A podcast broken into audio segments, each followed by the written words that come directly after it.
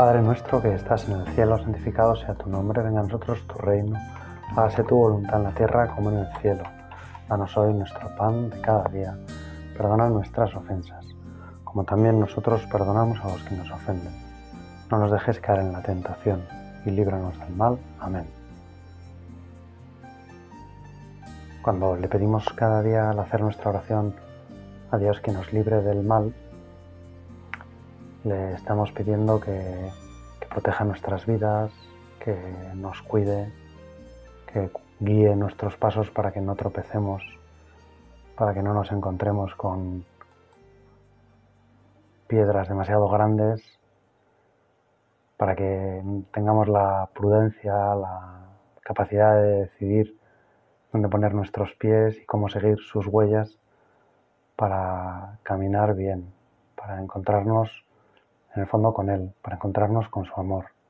Señor, líbranos del mal, líbranos del amor frágil por nosotros mismos y haznos que nos sintamos muy queridos por ti. Ese amor fuerte, ese amor sólido, ese amor apasionado que tú tienes por nosotros, que lo sintamos hoy, que vivamos en ese amor.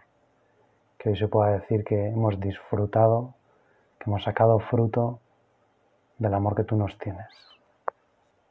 Hoy vamos a hacer la oración, vamos a tratar de hablar con el Señor y meternos en las escenas del Evangelio con un Evangelio pues, que une, por un lado, la delicadeza de una mujer en medio de la traición de un apóstol y la conspiración de los jefes es maravilloso como a Jesús un pequeño detalle, una muestra de afecto, le sirve para llevar con entereza la traición de uno de los más íntimos y la conspiración de todos los jefes de la sinagoga. Dice así San Mateo en el capítulo 26. Cuando terminó Jesús todos estos discursos, les dijo a sus discípulos, Sabéis que dentro de dos días será la Pascua, y el Hijo del Hombre será entregado para que lo crucifiquen. Entonces se reunieron los príncipes de los sacerdotes y los ancianos del pueblo en el palacio del sumo sacerdote, que se llamaba Caifás, y acordaron apoderarse de Jesús con engaño y darle muerte. Pero decían que no sea durante la fiesta, para que no se produzca alboroto entre el pueblo. Se encontraba Jesús en Betania, en casa de Simón el leproso, cuando se acercó a él una mujer que llevaba un frasco de alabastro con perfume de gran valor, y mientras estaba recostado a la mesa se lo derramó por la cabeza.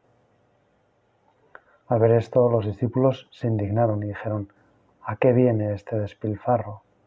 Se podía haber vendido por mucho dinero y darlo a los pobres. Pero Jesús, que se dio cuenta, les dijo, ¿Por qué molestéis a esta mujer? Ha hecho una obra buena conmigo, porque a los pobres los tenéis siempre con vosotros, pero a mí no siempre me tenéis. Al derramar ella sobre mi cuerpo este perfume, lo ha hecho para preparar mi sepultura. En verdad os digo, donde quiera que se predique este Evangelio en todo el mundo, también lo que ella ha hecho se contará en memoria suya. Entonces, uno de los doce, que se llamaba Judas Iscariote, fue donde los príncipes de los sacerdotes, a decirles, ¿qué me queréis dar a cambio de que os lo entregue? Ellos le ofrecieron treinta monedas de plata. Desde entonces buscaba la ocasión propicia para entregárselo. Qué maravilla, Señor,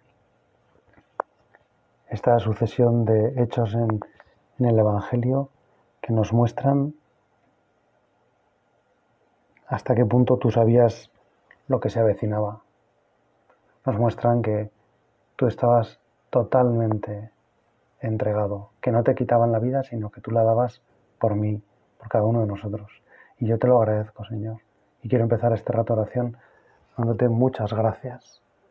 Gracias, Señor, por, por el Evangelio, que es tan maravilloso, que nos ayuda tanto a conocerte, a conocer tu intimidad. Gracias Señor por que porque nos ayudas a entender qué es lo que quieres de nosotros. Gracias Señor porque vemos tu entrega, porque veo que ibas a la muerte decidido, sabiendo lo que venía y no te quitaron ellos la vida, me la regalaste tú. Yo no te puedo quitar la vida con mis pecados, tú me la regalas con tu gracia. Mis pecados no son tan fuertes que hagan imposible la redención si yo los pongo en tus manos. Si te entrego esos pequeños detalles, ¿por qué molestáis a esta mujer?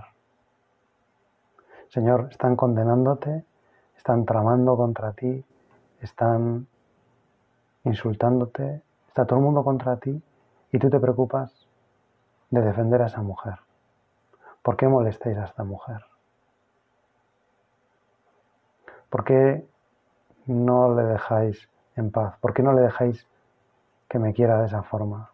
¿Por qué no le dejáis que se adelante a mi sepultura? Está Jesús ya pensando en su sepultura y se preocupa de defender, de mostrar el valor tremendo que tiene ese detalle pequeño. Esa generosidad de esa mujer que vierte todo su perfume que quiere adelantarse al sufrimiento del Señor, que quiere preparar un buen recibimiento al Señor. Es muy llamativo que justo a Judas este pasaje le sirva como de detonante, que a Judas este momento, que en otros evangelios esas palabras de reproche a Jesús por el despilfarro que ha sido tener un detalle de, de este calibre con él, se las atribuyen a Judas. Y es llamativo también que se antepongan o se contradigan los pobres y Jesús. Esa es la obra del diablo. Hacernos pensar que si estamos demasiado con Jesús, entonces nos olvidamos de los pobres. Y hacer posible creer que podemos dedicarnos a los pobres si no estamos con Jesús. Que solo nuestras fuerzas bastan para salvar a los pobres, para ayudarlos. Que somos nosotros los que les ayudamos, los que les salvamos. Qué maravilla poder repetir una y otra vez esa frase tan bonita de San Juan Bautista. Yo no soy el Mesías.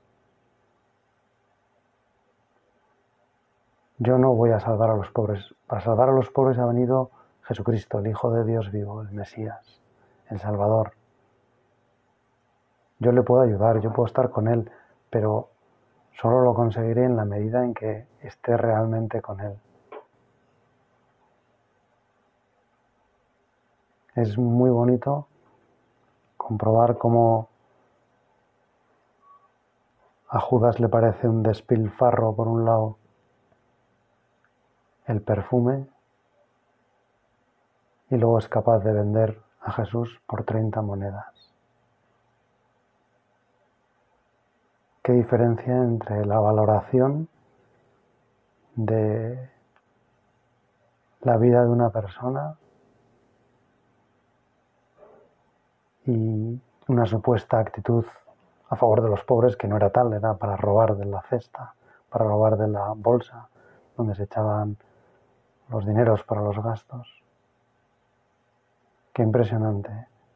Señor, que, que diga por un lado que un perfume es un despilfarro y que sea capaz de entregarte por 30 monedas de plata.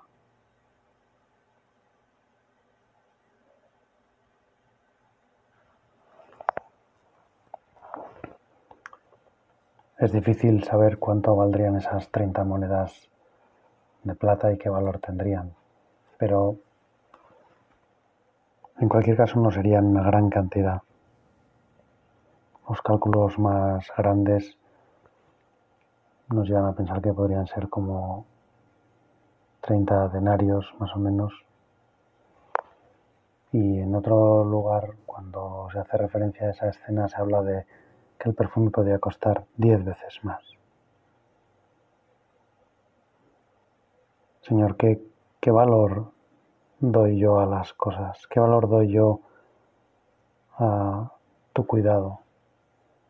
A lo que es para ti, al tiempo que te dedico, a la vida, a la parte de mi día que te dedico, que vivo para ti, que trato de vivir pensando en ti, solo en ti.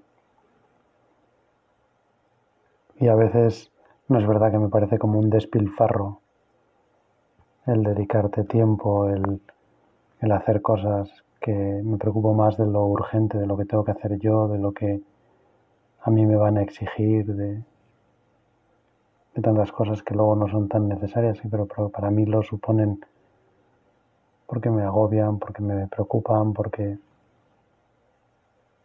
Señor, que yo nunca considere un despilfarro el tiempo, la vida, las cosas dedicadas a ti.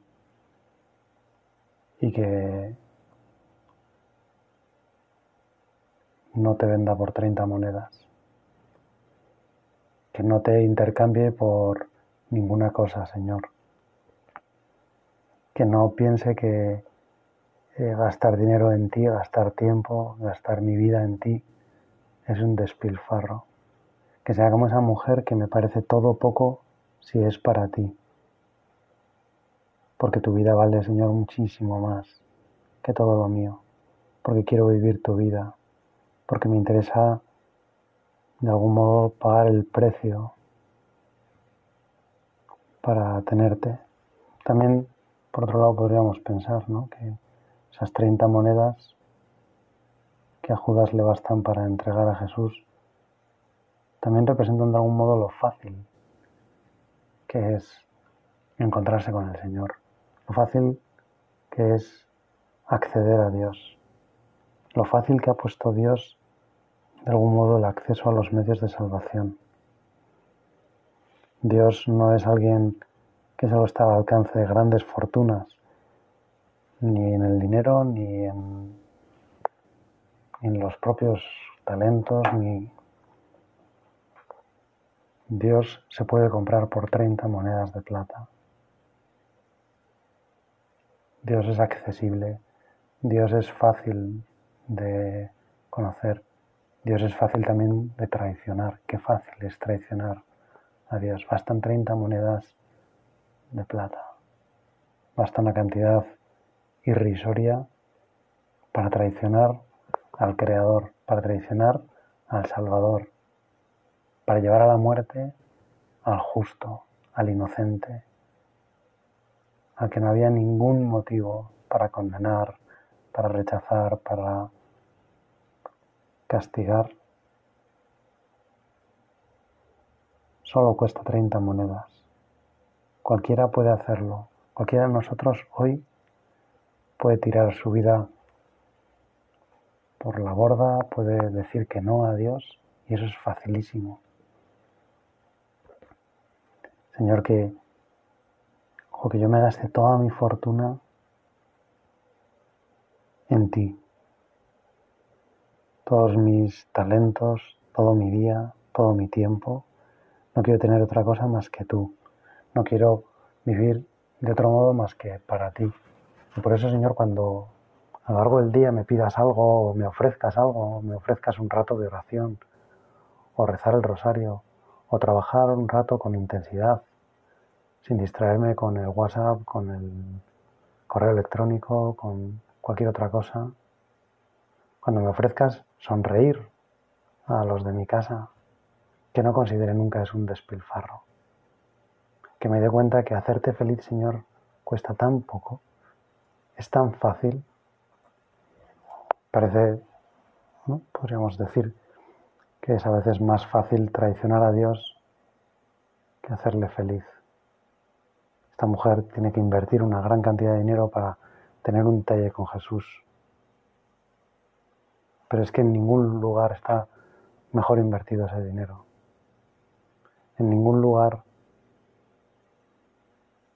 nos van a dar tanta rentabilidad nunca vamos a conseguir tanto con nuestro dinero y sin embargo es bien poco, bien poca cosa. Un detalle, un perfume.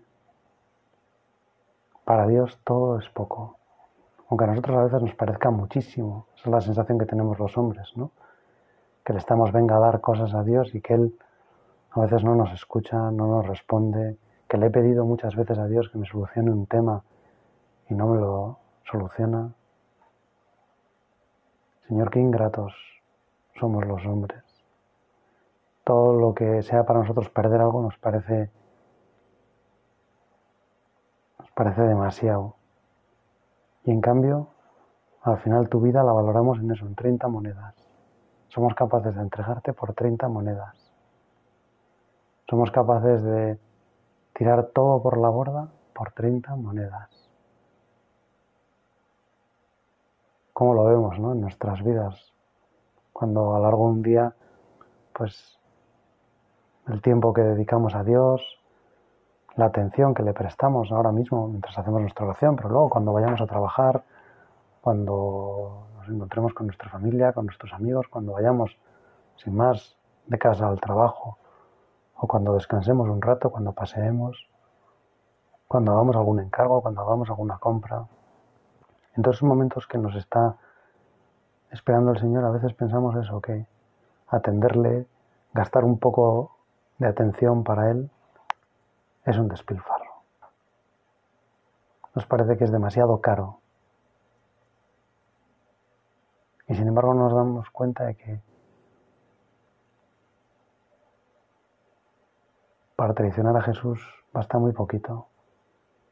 Judas les pregunta, ¿no? ¿Cuánto estáis dispuesto a darme por entregar a Jesús?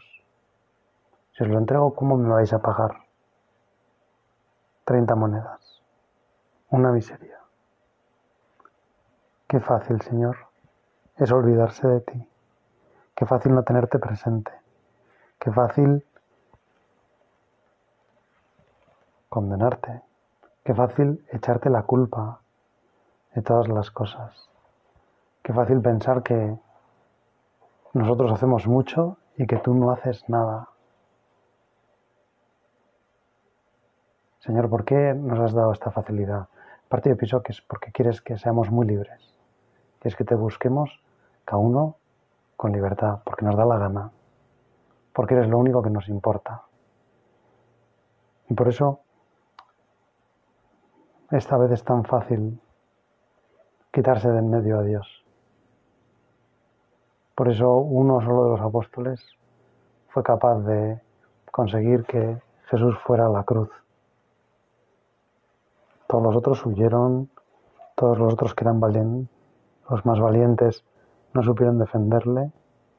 Uno solo de noche y con prevaricación y moviéndose un poco, consiguió derrotarte, Señor. Y once no fueron capaces de defenderte. Siempre esa desproporción, Señor, entre lo que nos quieres tú y lo fácil que es dejarte de lado. Y encima nosotros pensando que es un despilfarro perder la vida en ti, gastarla por ti, dedicar nuestra vida a ti, que tenemos muchas posibilidades, que podríamos hacer muchísimas cosas, que nuestro corazón nos pide cosas muy grandes y sin embargo pensamos, pero si las dedico a Dios voy a perder todas esas posibilidades, voy a perder todas esas capacidades, voy a despilfarrar mi vida. Señor, qué poco vales para mí. Ayúdame a que me dé cuenta de que vales poco porque regalas mucho. Que vales poco porque en realidad pides muy poquito, Señor. Vales solo 30 monedas. Con 30 monedas puedo comprarte. Con 30 monedas, un poquitín que haga por ti, tu Señor vas a estar encantado. Y todo lo que invierta en ti, todo mi tiempo, toda mi vida, todo el cariño que te dé, eso nunca es un despilfarro, nunca es demasiado. Nunca voy a llegar, Señor, a poderte pagar lo que tú me has dado. Nunca voy a poder corresponderte 100%, Señor, al amor que tú me tienes.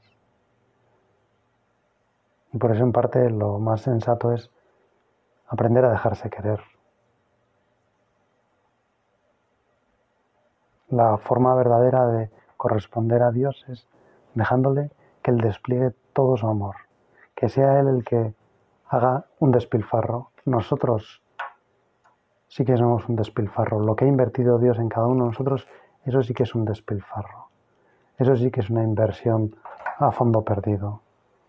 Eso sí que es, podríamos decir, casi tirar el dinero. Y sin embargo Jesús lo hace encantado. Y sin embargo Jesús no pasa la factura. Y sin embargo tú Jesús no, no lo consideras nunca un despilfarro. Tú has invertido todo, toda tu vida, Señor, en mí, en mi felicidad, en mi alegría, en mi paz, en mi futuro. Y no consideras ni uno de esos millones y millones que has invertido en mí, nada de todo eso lo consideras un despilfarro. Te parece que mi vida vale toda tu sangre. Te parece que salvarme a mí merece la pena cualquier sufrimiento. Te parece que todo un Dios se puede hacer hombre, se puede hacer un niño, se puede permitir que lo insulten, que lo abofeteen, que lo escupan, que lo crucifiquen, que lo maltraten, que lo desoigan, todo eso merece la pena por salvarme a mí. Toda tu sangre, Señor, vendida para que yo pueda salvarme. Eso sí que es despilfarrar, eso sí que es tirar el dinero, Señor. Y a ti, en cambio, no te cuesta nada. Eres, en ese sentido, un derrochador. Y vas derrochando cariño, vas derrochando amabilidad por todos lados. Por eso cuando alguien gasta un poco en ti, cuando alguien hace un derroche, un despilfarro, podríamos decir, desde el punto de vista humano, por ti, tú lo agradeces un montón. Porque nunca vamos a poder pagarte lo que haces por nosotros. Nunca vamos a poder corresponder. Y por eso tú sabes apreciar también los pequeños detalles, los pequeños, las pequeñas delicadezas, los, las muestras de cariño verdadero. Para esa mujer aquella cantidad sí, sí que suponía una, una parte muy grande seguramente de sus ahorros. Para esa otra mujer que echa esas monedillas en el templo también suponía gran parte o todos sus ahorros. No está el amor en lo mucho o en lo poco, sino en cómo lo damos en cuál es nuestra actitud, en si damos todo, en si nos reservamos algo, en si a veces cuando damos cosas a Dios pensamos que estamos despilfarrando, que estamos perdiendo, que estamos